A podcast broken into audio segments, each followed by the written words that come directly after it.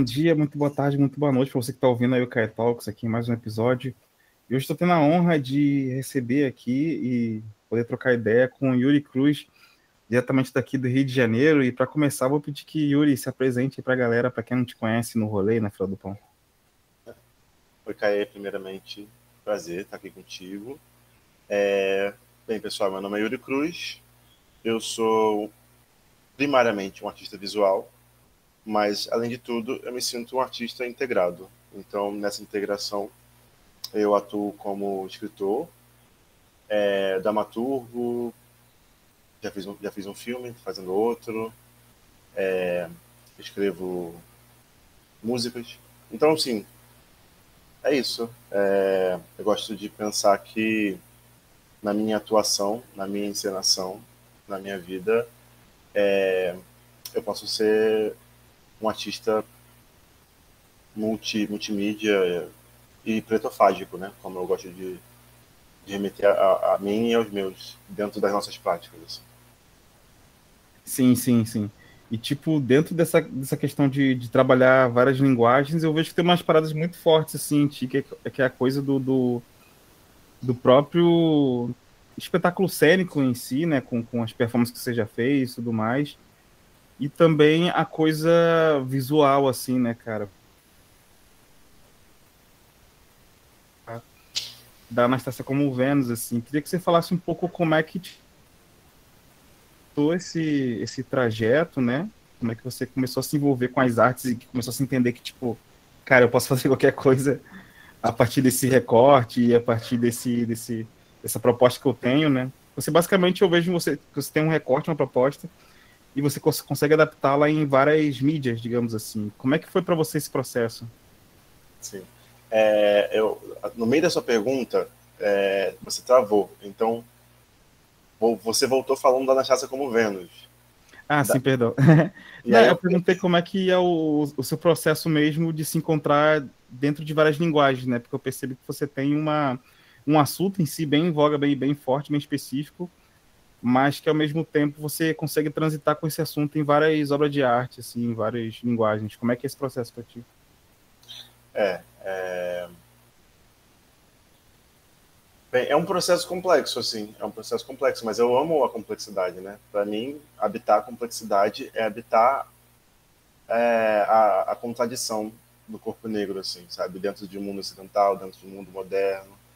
É, o legado que a gente o legado branco para, para a subjetividade negra ele é muito é, unidimensional, às vezes bidimensional.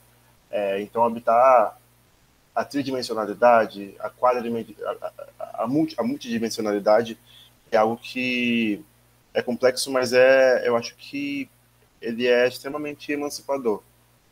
Eu acho que eu conseguiria responder essa sua pergunta focando na emancipação como esse como esse lugar que eu habito assim. É, e a emancipação de respeito, eu acho que de respeito a eu não precisar me encaixar em nenhuma nenhum compartimento, né? Eu não compartimentalizar é, o meu lugar no mundo. Assim. É, eu começo a fazer arte visual em 2016, mais ou menos, assim. Desde 2000, é, eu tô, eu tô no curso de pintura, assim. Mas eu acho que em 2016 eu tenho uma chave de virada bastante grande, assim, que eu considero... Perdão, perdão, desculpa te cortar. Você falou que começou em 2016 e deu uma cortadinha aqui. Pode repetir essa parte? Posso. É... Desde 2011 eu faço, eu faço curso de pintura, cursos livres de pintura.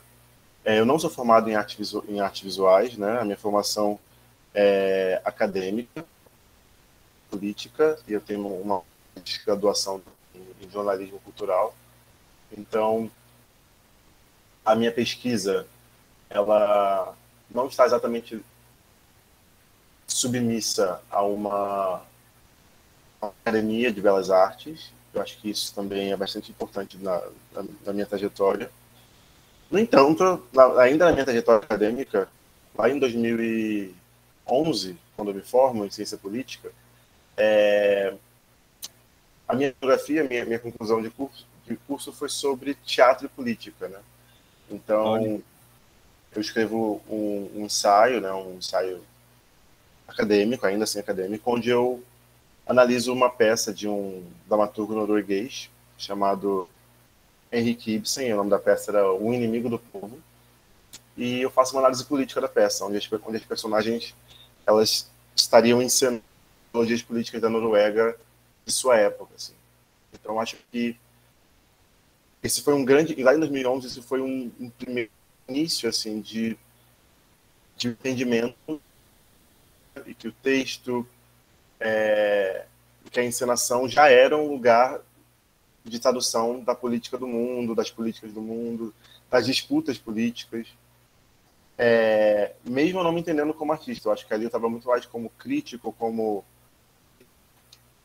E depois aí eu dou um super salto assim para 2016, onde eu sinto que inicia um pouco da minha carreira artística mais propriamente, é, que é onde eu vejo que tem os primeiros trabalhos que eu olho eu falo assim, tá, isso é um trabalho artístico é, que eu enxergo com que tem a qualidade, assim, meu mesmo, né, me, autoavaliando.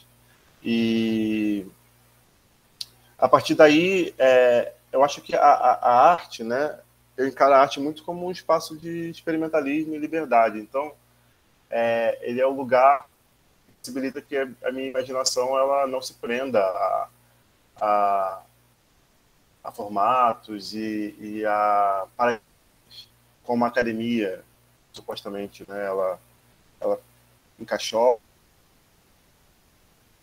então, é, arte é, eu, eu gosto de pensar da, a, na arte assim desse jeito. E aí eu assim eu posso falar mais adiante mas assim de 2016 para cá eu encontrei esse lugar. Então para mim ela é esse lugar. E eu faço desse lugar um lugar de criação, de experimentação, de liberdade e de petrofagia. Então, é, ele é um lugar eu posso e ficcionalizar é, muitos passados e muitos futuros e muitos presentes. Então, acaba que a minha pesquisa artística ela não é esse tipo, ser, tipo, no sentido de tipo, ah, isso é muito. Você vê uma parada assim, é um Yuri Cruz.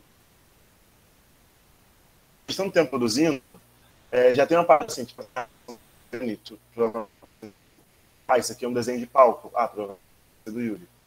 Em geral, trabalhos onde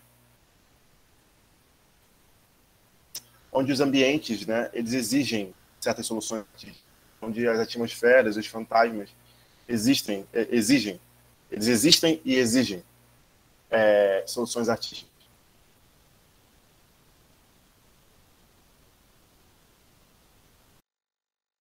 Então, é,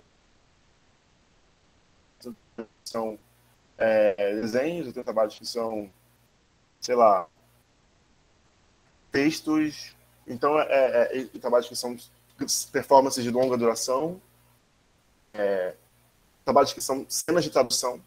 Então, tipo, para mim não, não importa muito, é só sobre ser relevante para o fantasma daquele momento. Eu preciso, ser, eu preciso responder ao fantasma daquele momento, sabe? Naquele, naquele momento, naquele tempo e espaço, existe alguém que eu, com quem eu preciso falar. Então, vou fazer algo que seja relevante para esse alguém. E aí, aí pode ser tipo qualquer coisa. Eu, eu, eu amo qualquer coisa, sabe? É, e não quer qualquer coisa, né? Tipo, eu, eu, também sou muito generoso, eu gosto de ser generoso, eu gosto de ser a coisa, tem que ser a coisa. Sempre que for possível, sempre que for materialmente possível, né? É, e tudo. Mas é isso, é isso aí. Eu, nossa, falei muito, assim, mas é, é isso aí, entendeu? Nada, nada, esse é o caminho mesmo. Só vou te pedir um, um segundinho aqui de, de, de, espera, que eu vou mudar aqui minha conexão, que ela deu umas caidinhas aqui no momento para não, não prejudicar a gravação. Só um minutinho.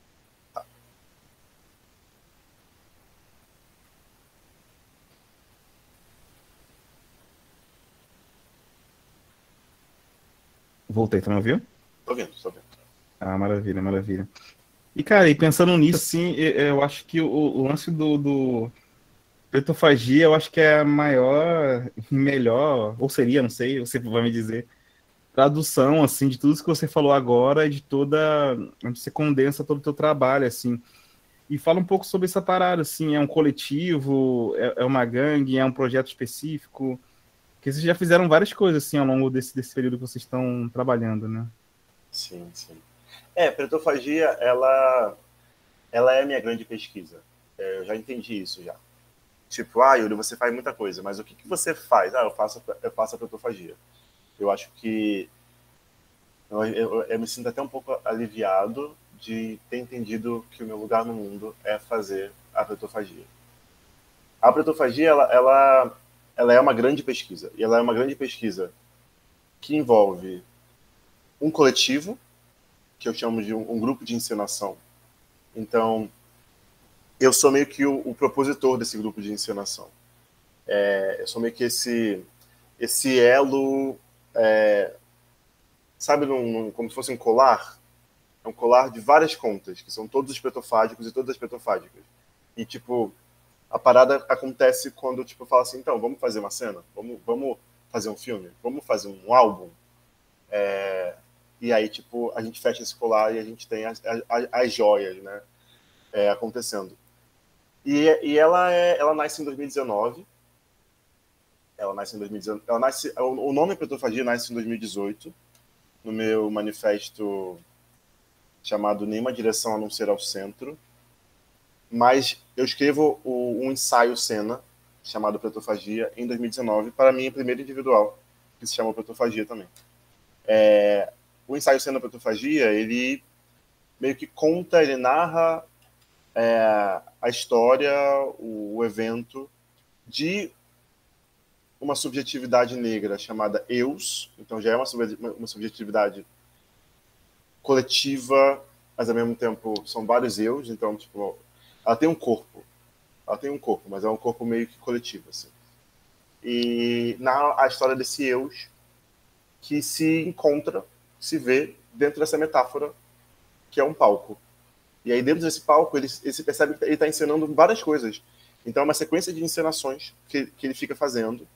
E são encenações de, de submissão, é, de violências e de, e de, fugas. E ele percebe que é, ele precisa encenar outra coisa. Então, é uma narrativa que conta a história da recusa de uma, de uma cena e o início de outra cena. É... Nossa.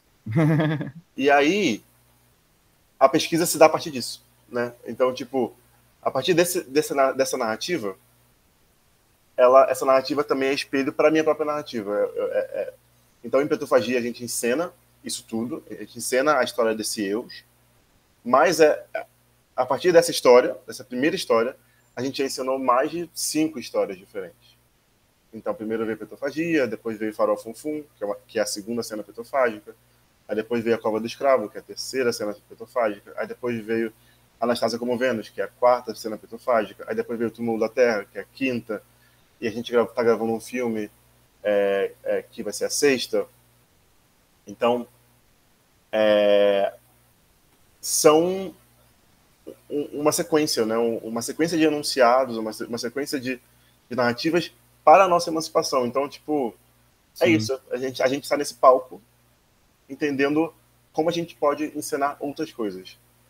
É, inclusive a nós mesmos, né? Em Tetofagia a gente gosta muito de entender a personagem que a gente faz como uma versão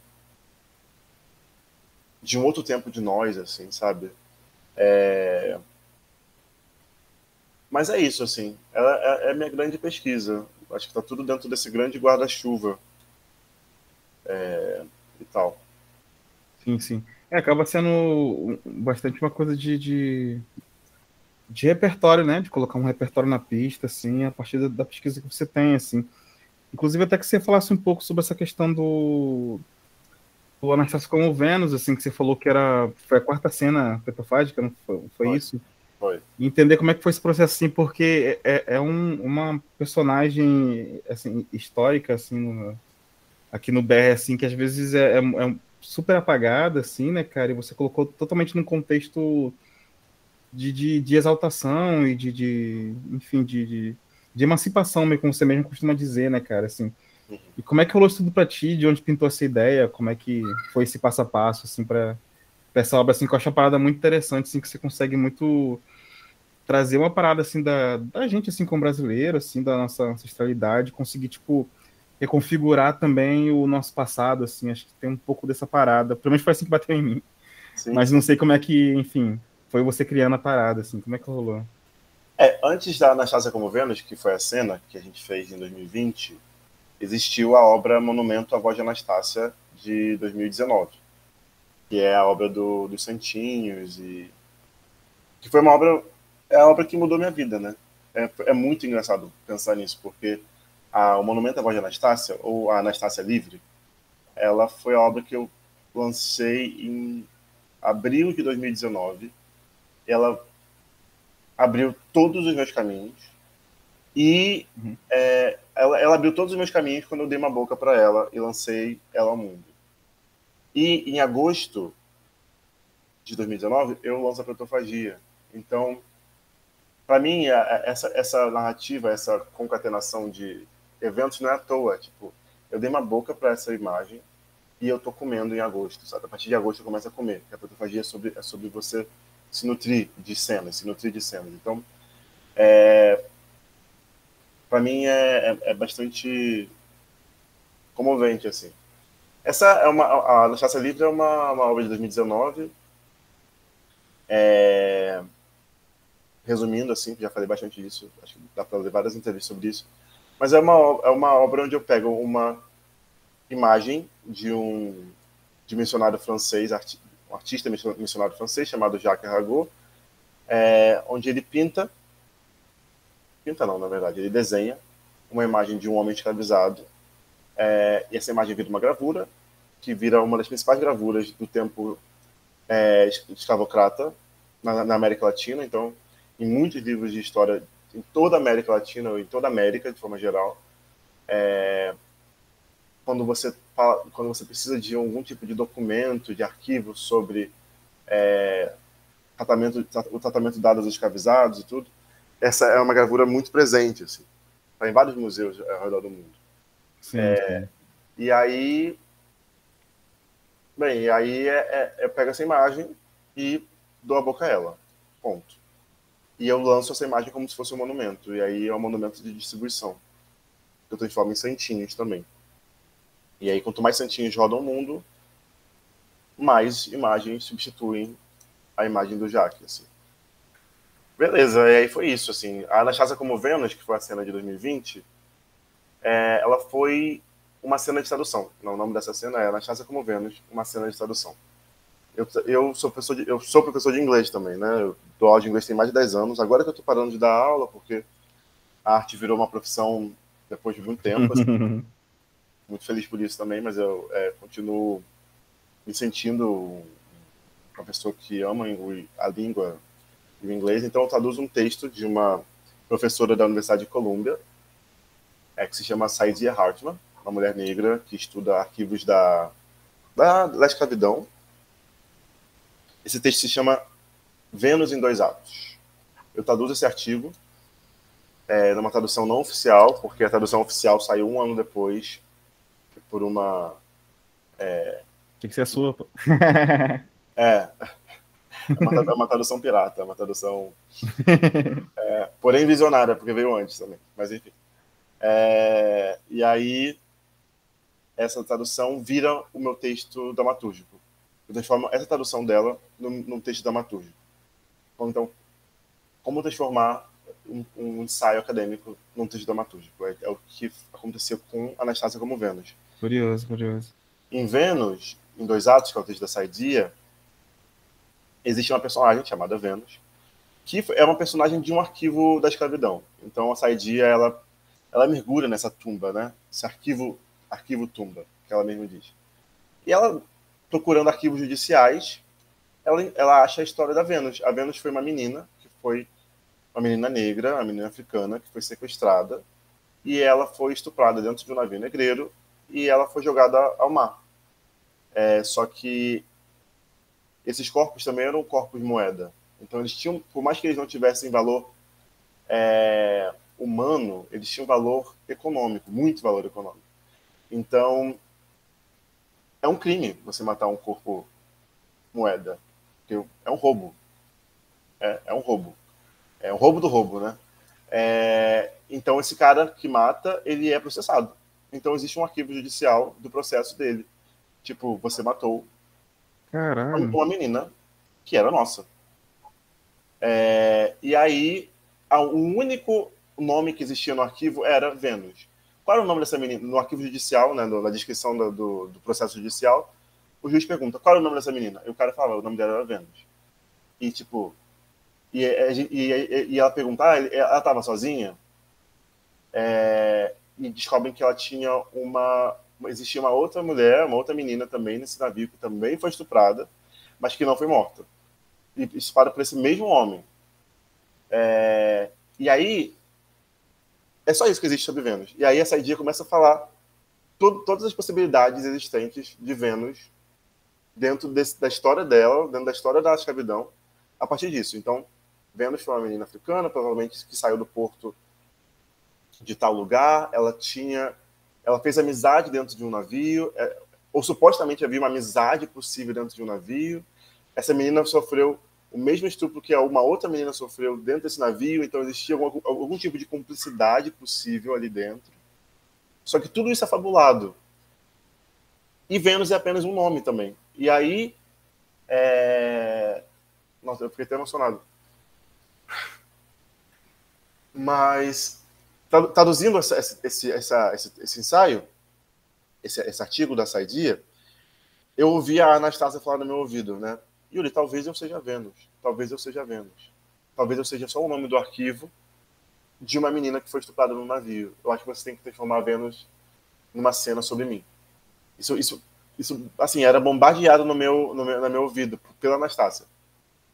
E aí eu falei, tá, beleza, vou ter que então fazer uma cena que se chama Anastácia as Venus. Anastácia como Vênus. Sim. E aí a gente faz, né? Eu, Jade Maria Zimbra, Caju Bezerra Iago Que são. É, a lista de petrofágicos é muito longa, assim, cada vez mais longa. Eu fico muito grato. Uhum. Mas as petrofágicos presentes nessa cena são eles três e eu. E a gente transforma isso numa cena de uma hora, assim, que é uma cena musical, acho que envolve um debate, e que envolve um musical, e que envolve uma tradução ao vivo, e que envolve uma sequência de imagens evaporadas numa página, enfim, é, é muita coisa. Assim. E envolve também uma, uma tradução é, minha e da Jade de uma música da Nina Simone, que, é, que se chama Don't Let Me Be Misunderstood, que a gente traduziu Não Me Deixe Ser Mal Compreendida. É... E é isso. Tá, e, tá, e é, como foi uma cena online, ela está disponível no meu canal do YouTube também. Então, geralmente as cenas são. É uma espécie de teatro, então é, é o ao vivo, é a presença. Mas essa é uma cena para online, então eu decidi deixar ela é, para o público poder é, sempre... Eu perguntar se, se era aquela ali mesmo ou era tipo uma versão ou, ou, algo do tipo. E, cara, que doideira, cara, assim, agora... É muita coisa. é, cara, tipo... Para não pensar nisso tudo, assim, e, e nessa coisa toda, assim, da, da Ai, cara, é foda. Da história não contada mesmo, né, cara? Da história mal contada que a gente acaba tendo essa essa missão, assim, de trazer, assim, acaba com, como você mesmo falou, recebendo isso de alguma forma, assim, como uma como uma missão, né, cara, de, de, de, de colocar isso pra frente. Tô até meio desconcertado aqui, cara, porque, tipo, é um bagulho bem complexo, bem profundo, assim, que, fez, é, é, que você tá colocando, assim, mas trazendo até um gancho assim, você puxou agora, assim, essa coisa assim da, da música, né, cara, assim, e da da música e também da memória, assim, cara, porque eu acabei te conhecendo num processo de, de, enfim, de montar um projeto em que tinha uma, uma música envolvida de uma cantora antiga e tudo mais, então, novamente você citou Nina Simone, assim, que também é uma cantora que, tipo, logicamente que é temporal, mas, tipo assim, não, é uma cantora né, contemporânea que tá aí agora com a gente aí em 2020 e pouco. Uhum. Mas eu vejo muito também esse trampo da, da memória, acho que a música traz muito isso, cara. E eu queria entender, você falou que, tipo, tava começando também a investir nesse corre de, de, de, de compor, né, de produzir músicas e tudo mais. É, aqui no Caetocos acaba falando muito mais com a galera da música, assim, do que a galera com, Total. de outras artes, assim, que é a galera que tá mais próximo. Mas eu queria entender de ti como é que é esse teu processo com a música mesmo, assim, como é que a música chega, chega em ti, chega nos seus processos, chega na sua criação, cara. É, a, a, a música, para mim, ela, assim, eu não sou muito letrado em música, apesar de ser de uma família de sambistas, né? Tipo, minha família, ela é a família do, do, do fundo de quintal. Então, tipo, meu primo é o, é o Bira do fundo de quintal. Meu primo de quarto grau, né? Porque ele era primo do meu avô, né? É, mas ainda assim, né? Ainda assim, né? Tá no sangue e tal. Sim. E, que da hora. Mas é a música. É, então, voltando. Apesar de não ser muito letrado em música, né? é, a música para mim está nesse lugar que você falou, é um lugar de, de sedução, de memória e de acesso a, a, umas, a, a umas temporalidades outras, assim, que o que às vezes o, a literatura não alcança, assim. E aí a música tem sido muito um local de, de composição para a dramaturgia, sabe? Então, tipo, não é qualquer música também. É, na, na, na, na minha, na, minha trajetória até 2022, nesse, nesse, nesse momento, assim, a música está na dramaturgia. Como que eu posso utilizar a música como um recurso dramatúrgico? Ou seja, como que eu posso utilizar a música como um recurso é, de ação? Né? Tipo, a dramaturgia é sobre ação. Você, você, você conta uma história através de ações, sequências de ações. Então, a música ela, ela é um recurso de ação. É, então, as músicas que eu compus, por exemplo, na terceira cena petrofágica, que é a Cova do Escravo, eu, eu componho uma música junto com o Léo Moraes. Eu escrevo, eu escrevo a, a, a letra e o Léo compõe a melodia. É...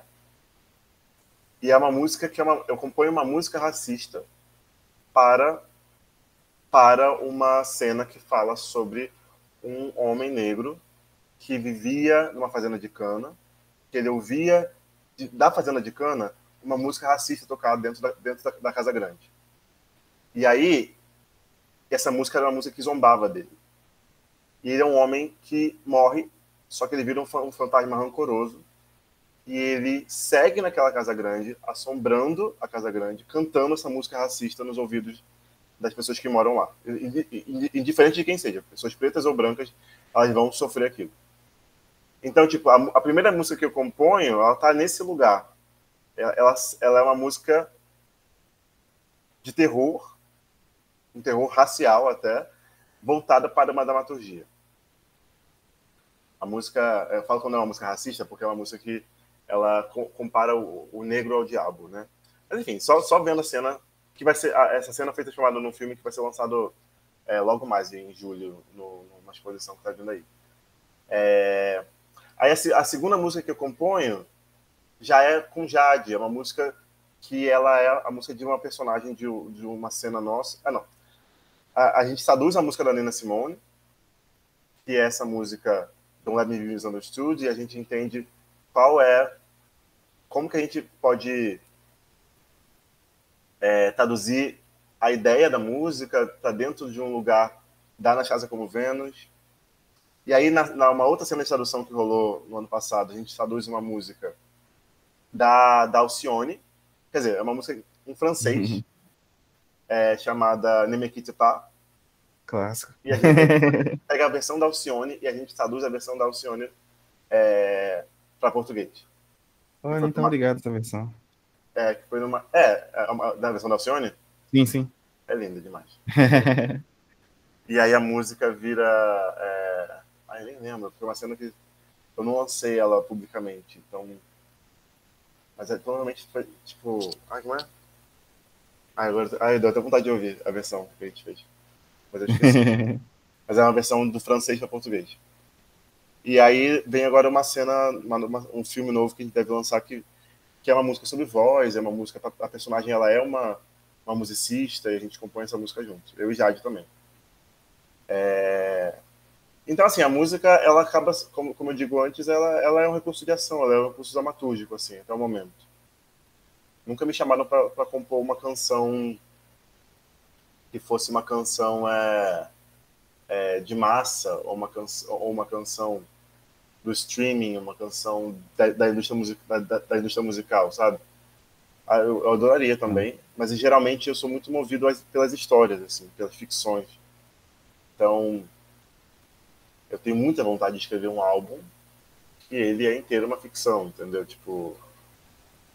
Ah, é, lembrei, gente. No ano passado eu, eu escrevi uma dramaturgia, que tá até no Spotify, inclusive, é, que se chama Revenguer. E eu escrevi uma música para Revenguer, a música é, que se chama Canção da Vida. É... Eu amo, eu amo essa música também. Enfim, é isso. A, a música, para mim, ela tá dentro das, das dramaturgias. Ela, ela não, eu ainda não cheguei ao lugar da fora da dramaturgia, entendeu? Pô, vou dar uma caçada desse som, inclusive, cara. Cara, é engraçado que, tipo, o, a última pessoa que eu entrevistei foi a Luela de Castro, não sei se você conhece. Uhum. Que é uma cantora, atriz também, e ela falou que, tipo assim, ela começou muito a trabalhar com, enfim, teatro e tudo mais, que, e que uns anos depois, assim, que ela migrou pra música, ela tá até lançando um disco novo agora esse, esse, esse mês, assim, uhum. e ela falou, ah, cara, eu compunha muito minhas músicas aqui porque eu pensava muito na cena, assim, não pensava muito na coisa como, entre aspas, música em si ali, né, eu pensava na uhum. na coisa da cena. Cara, interessante, sim, porque quando tu vê a performance da pessoa ali, né, do, do da cantora, tá tudo ali entregue ali também, assim, né, cara? Tá, tá. É muito curioso pensar um, um produto para além do, do, do, que vai tocar ali no fone de ouvido na caixa, assim, da coisa mesmo da pessoa performando, né? Eu acho que é uma outra Total. configuração, assim, de pensar música, né? Nossa, e assim, falar sobre música e cantoras também, tipo, a Petrofagia tem muitas cantoras, né? Tipo, a Dani Câmara acabou de lançar o Febre, a Clara Anastácia, que tá em Petrofagia também, é uma puta cantora, uma puta compositora. Conheço, conheço. A, a Jade Maria Zimbra, ela não, ainda não tem nada lançado, mas assim, ela tem um milhão de segredos, de tesouros escondidos que ela compõe, né? É uma compositora incrível, uma cantora incrível. Então, eu também acabo sendo muito é, inspirado pela própria petrofagia, né? Pelo próprio grupo. Tipo assim, ah, nossa, nós temos cantoras, vamos fazer uma música, tipo a Cova do Escravo, sim, sim. É, ela é uma cena de sete pessoas, onde existe um, um, um, coro de três mulheres, que é Jade, Dani e Clara, e elas cantam a cena inteira. Então, uma grande ópera de uma hora, assim. E elas não param de cantar, estão sempre cantando, estão sempre cantando. E... E é isso, sabe? Eu sou muito inspirado também pelo, pelos meus pares, assim. Sim, sim, é, o bonde é sinistro, né? Acaba de ser retroalimentando mesmo, assim. Isso é muito maneiro, cara, de ver também, cara. E assim, até uma pergunta assim que eu até tinha comentado contigo antes, assim, que esses, esses dias eu vi muita produção midiática, assim, falando sobre a questão da semana de 22 e tudo mais, que tá fazendo agora uhum. 100 anos aí esse ano, e tipo, de que era uma galera naquela época ali, com todos os seus caôs e ressalvas ali, tentando colocar uma ideia de, de Brasil assim dentro da arte, né? Dessa coisa do, do manifesto lá do, do, Oswald, né? De, de, você comer o Brasil e cuspir ali de forma brasileira, não sei muito bem como traduzir isso. Como é que você vê isso hoje é, dentro da sua própria arte? Assim, tu acha que tipo hoje o Brasil ainda se consome para se vomitar o próprio Brasil, assim, o Brasil digo de uma forma geral mesmo, assim, né? Uhum. Acaba que a gente está aqui no Rio de Janeiro tem esse recorte muito entre muitas aspas regional, mas que também corresponde a muitas áreas do Brasil. Mas como é que você entende isso hoje? Assim? Como é que você entende essa criação brasileira falando sobre o próprio Brasil hoje? É, eu acho que assim é, é um grande mito, né? É mais um mito branco é, brasileiro, né? A, tanto a semana em, em, termos de em termos de é, Ah, eu vou falar isso. Em termos de relevância mesmo, é, é isso, né? É o mito, é o mito da relevância branca. Assim. Mas é. E é um mito também, porque eles se colocam como Brasil também. Então, tipo, existe um, um certo desejo de universalismo assim que me, me, me incomoda bastante. Mas o que acontece é eu acho que existe uma memória, sendo, sendo até honesto comigo mesmo, assim. existe uma memória, então existe é uma é, foi uma semana que ela, eu acho que pelo que eu, as coisas que eu já li, ela não foi exatamente relevante em seu tempo. Ela foi também uma uma um tipo de manutenção da estética, né, do, do poderio estético branco, mas é, feito um pouco a posteriori. É, mas que eu acho que, como memória, eu acho que 100 anos disso pode ser algo, algo interessante, assim, de, de se conversar. Mas não de se, não de se celebrar, assim, eu não, eu não celebraria essa, essa semana. Até porque uhum. o Oswald, né, ele era uma pessoa racista, uma pessoa homofóbica, existem ensaios dele é, que são extremamente racistas e homofóbicos e eu acho que não sei, ele, ele se torna uma pessoa cada vez menos relevante, assim, para pensar um Brasil repleto de Brasis. Para pensar um Brasil paulista, para pensar um Brasil sudestino, eu acho que é muito, muito importante, realmente, o trabalho dele, assim. É, porque é isso, ele consegue, é, mesmo que a posteriori, ele tem tanto poder dentro da boca dele, tanto poder é, histórico, né? São pessoas que detêm poderes históricos e, e, e, e, elas acabam influenciando toda uma, uma gama de outros artistas que vem, que vem depois e tudo mais. Mas é. Mas o modernismo não é algo que, que, me, que me comova de forma alguma. Assim. Primeiro que o modernismo ele é um, é um movimento baseado no moderno, e o moderno é, um dos pilares do moderno, né, é, da ideia de moderno, é justamente a monetização de corpos negros. Toda a, ideia, todo, toda a estética, toda a, a, estética, a arquitetura, a música que se põe como moderna, e aí, tipo assim, o moderno, eu entendo o moderno a partir do mercantilismo inglês e, e tudo. Não o moderno dos anos 20. Assim. Ainda uhum. que nos anos 20 a gente tinha o Monteiro, o Monteiro Lobato sendo considerado moderno, e a gente sabe que ele foi uma pessoa eugenista, sabe? Tipo, Mandado. É... Mas todo moderno ele ele está baseado dentro da monetização de corpos negros e, e, e, dentro do dessa submissão e dessa e desse corpo moeda, assim. Então não é um conceito uhum. que me que me interessa em absolutamente nada, assim. É... E aí, essa semana, né, para responder a sua pergunta, é uma semana que é, ela é uma chave de leitura de um, de um Brasil e que, por ser uma chave de leitura, ela é interessante a gente entender como que a gente também pode usá-la sem fazer a manutenção de, desse, desses mesmos nomes. Sim, sim. Mas é, é algo que não me que não me interessa muito, assim. É, é engraçado, né? Quando eu escolhi, quando eu escolhi o nome Petrofagia, teve uma, teve uma, uma conhecida minha que ela disse assim: Ah, mas você leu Oswald de Andrade sobre a antropofagia? Porque assim, se você não leu, eu não vou nem ver a sua peça, eu não vou nem ver a sua cena, não vou nem ver a sua exposição. Que isso, que porque, porque você vai, você não sabe do que você está falando. E eu falei, olha, Caramba. ótimo, porque assim, eu não estou falando sobre a antropofagia do moderno. Eu estou falando sobre a petrofagia que eu mesmo escrevo, se você está interessado em saber, que ela é o, ela é a velha cena. A petrofagia é a velha cena para mim. É a velha cena, a nova cena e o novo nome. É o que eu escrevo no ensaio. É, é, é, é esse movimento de negociação para manter as, as diversas subjetividades negras no palco, assim, sabe? Então, tipo. Sim. É, mas é. Mas ainda assim, eu não sou ingênuo. Quando eu escolhi o nome Protofagia, é, eu sabia que eu estava usando uma chave de leitura de um Brasil. Eu sabia que seria a chave de leitura que me daria poder também. É, uhum. Só que é uma chave de leitura que, tipo assim, eu abri minha própria porta com ela, sabe? É, mas eu nunca me aproximei muito da antropofagia moderna, assim, e do modernismo. Total, eu digo muito. Eu até comentei essa parada não muito como, tipo, colocar a coisa como um estandarte de, de, de, qualquer parada, assim, mas mais como uma coisa, tipo assim, de, de, um movimento que foi conhecido pela ideia de dispensar Brasil, assim, sacou? E, hoje, e acho que hoje, tipo, acho que você, eu, a galera que a gente trabalha, assim, tá muito preocupada assim em, em, trabalhar esse, esse Brasil, né, ou esses Brasis aí que tem 500 mil Brasis dentro dessa porra, uhum. de uma forma em que tendo o nosso ponto de partida, né, cara, tendo o nosso nosso background, nosso olhar, nosso suor, nosso sabor, assim. Claro. De alguma forma, assim, e tipo, porque sei lá, a gente tá vendo um momento muito esquisito, né, cara, onde, tipo, se, se paga pau de uma certa, de um certo nacionalismo, uhum. super escroto, assim, e burro, que ignora totalmente o que é brasileiro, assim, né, cara.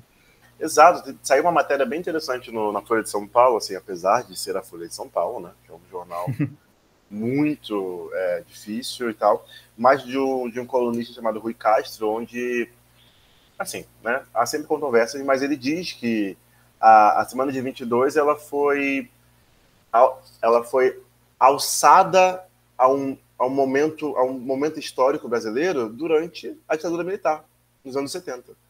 Então, a própria, a própria, a própria, ditadura, a própria ditadura militar, nesse movimento, como você disse, nacionalista, né, de criar de criar mitos nacionais, eles transformam aquela semana paulista numa semana brasileira de, de modernismo, entendeu? Tipo, é, tá tudo errado, tá tudo errado, entendeu? Tipo, e, e, ao mesmo tempo que tá tudo errado, é muito bom saber disso, porque são são variantes assim, são, são condições da nossa da nossa história e da nossa cultura que a gente precisa entender como que elas chegaram a esse lugar. Por que, que a gente está comemorando esse, por que a gente está celebrando 100 anos disso?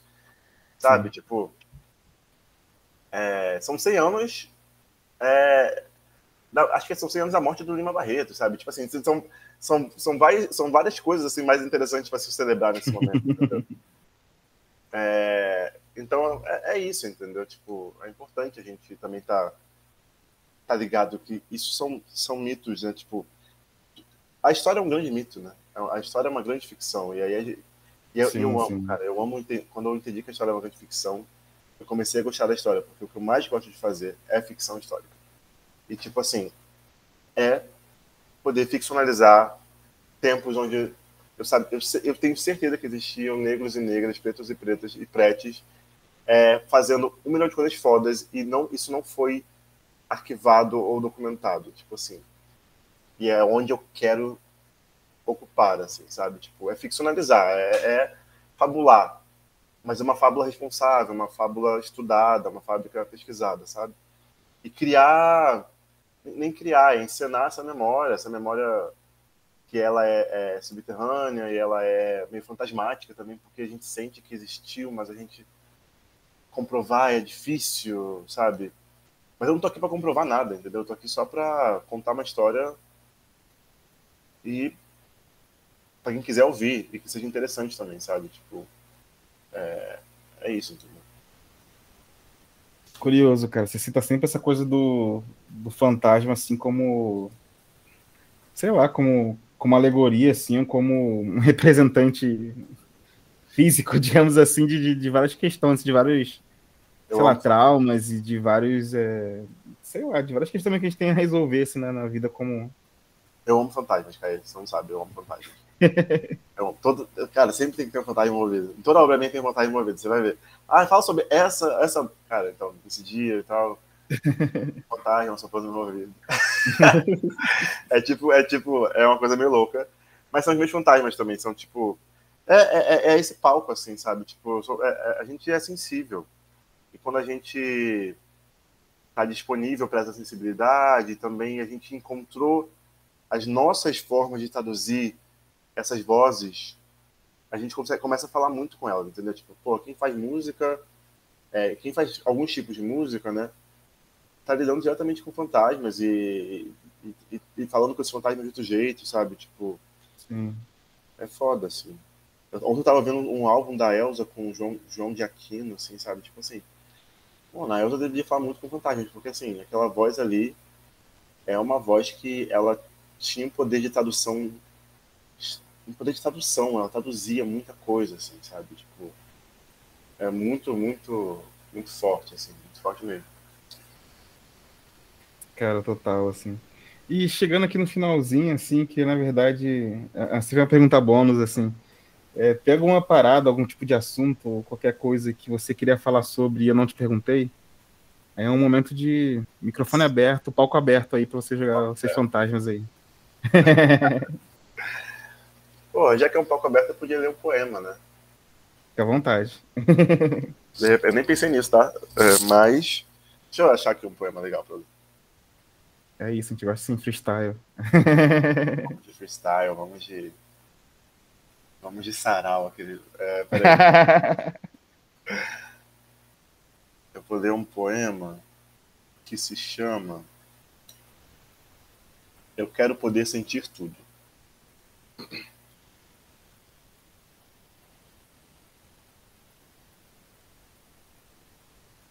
É um poema que eu nem sei, deixa eu ver de quando que ele é. Ele é um poema de 2000 e... Acho que é 2018 ou 2019. Sua autoria? Da minha autoria, é da minha autoria. Beleza. É assim. É, eu quero poder sentir tudo. Se meu passado me permitir, eu quero poder sentir tudo. Quero dizer, se o caminho ainda estiver aberto a mudanças, e se eu for corajoso bastante para sair da estrada, eu quero poder dizer aos fantasmas que eu os amo. De uma forma triste, eu os compreendo. Os traços definitivos da nossa história, eu quero poder sentir todos e desenhar outros futuros, ficções visionárias, sentimentos inéditos, respirar longamente um ar que cruza o tempo, dobrar-me em três para poder atravessar carregar toda a riqueza, e as vozes, elas vão me contar, mesmo onde eu estiver ausente, num vulto debate, onde ficarei confuso, um pouco vesgo, mas entenderei o preço e o valor de querer sentir tudo.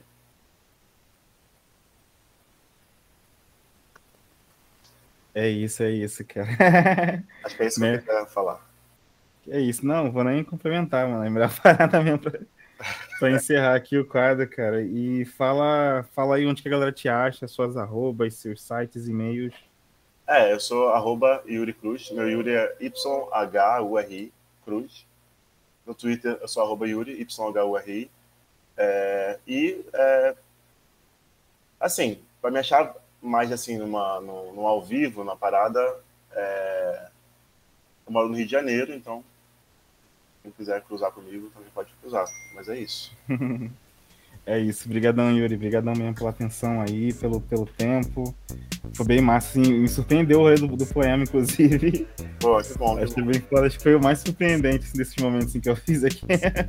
que foda, que foda. Mas é isso, muito obrigado mesmo por ter participado aqui do Kai Talks. Valeu, querido. Tamo junto.